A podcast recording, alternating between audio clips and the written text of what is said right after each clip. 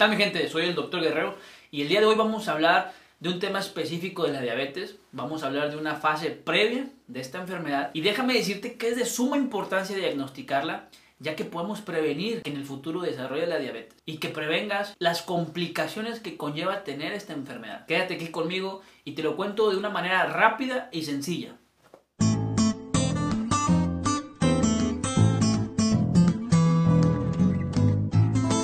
Primeramente tienes que conocer los factores de riesgo para desarrollar esta enfermedad. El primero, el simple hecho de ser mexicano es un factor de riesgo, ya que la carga genética que tiene el mexicano es muy fuerte para desarrollar esta enfermedad. 2. Ser mayor de 40 años. 3.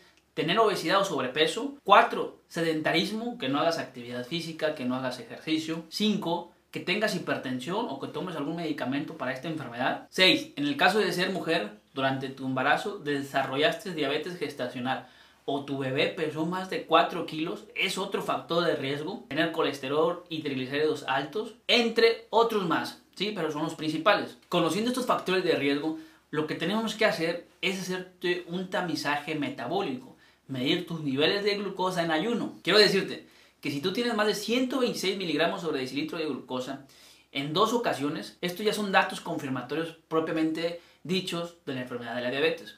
Pero si tus cifras son entre 100 y 125, esto ya es una alteración de la glucosa en ayuno. Y si tú tienes estos niveles, lo que tenemos que hacer es mandarte a hacer un estudio, curva de la tolerancia a la glucosa, en dos horas.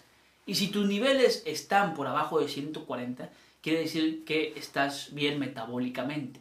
Pero si tú tienes entre 140 y 199 miligramos sobre decilitro de glucosa en este estudio, quiere decir que es un dato confirmatorio de la intolerancia a los hidratos de carbono, o como se conoce coloquialmente, prediabetes. Ya si tienes más de 200 miligramos de decilitro en este estudio, ya es un dato confirmatorio de diabetes. ¿Qué recomendaciones médicas tengo para ti en este video?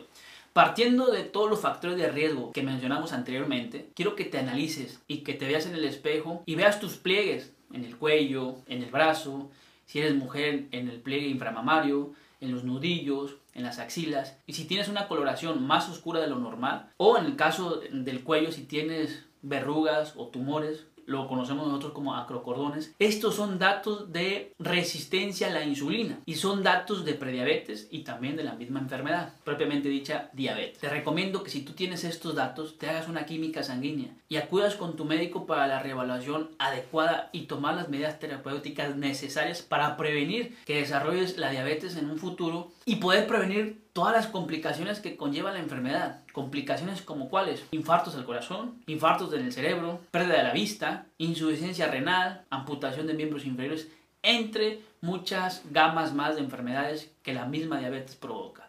Muy bien, soy el doctor Guerrero y espero que te haya servido esta información. Cualquier duda, házmela saber en la cajita de los comentarios. Muy bien, quiero decirte que por cada video que hagamos vamos a hacer un artículo especial en nuestro blog para hablarte más a profundidad de esta información y poder resolver cualquier duda que tengas, ¿sí?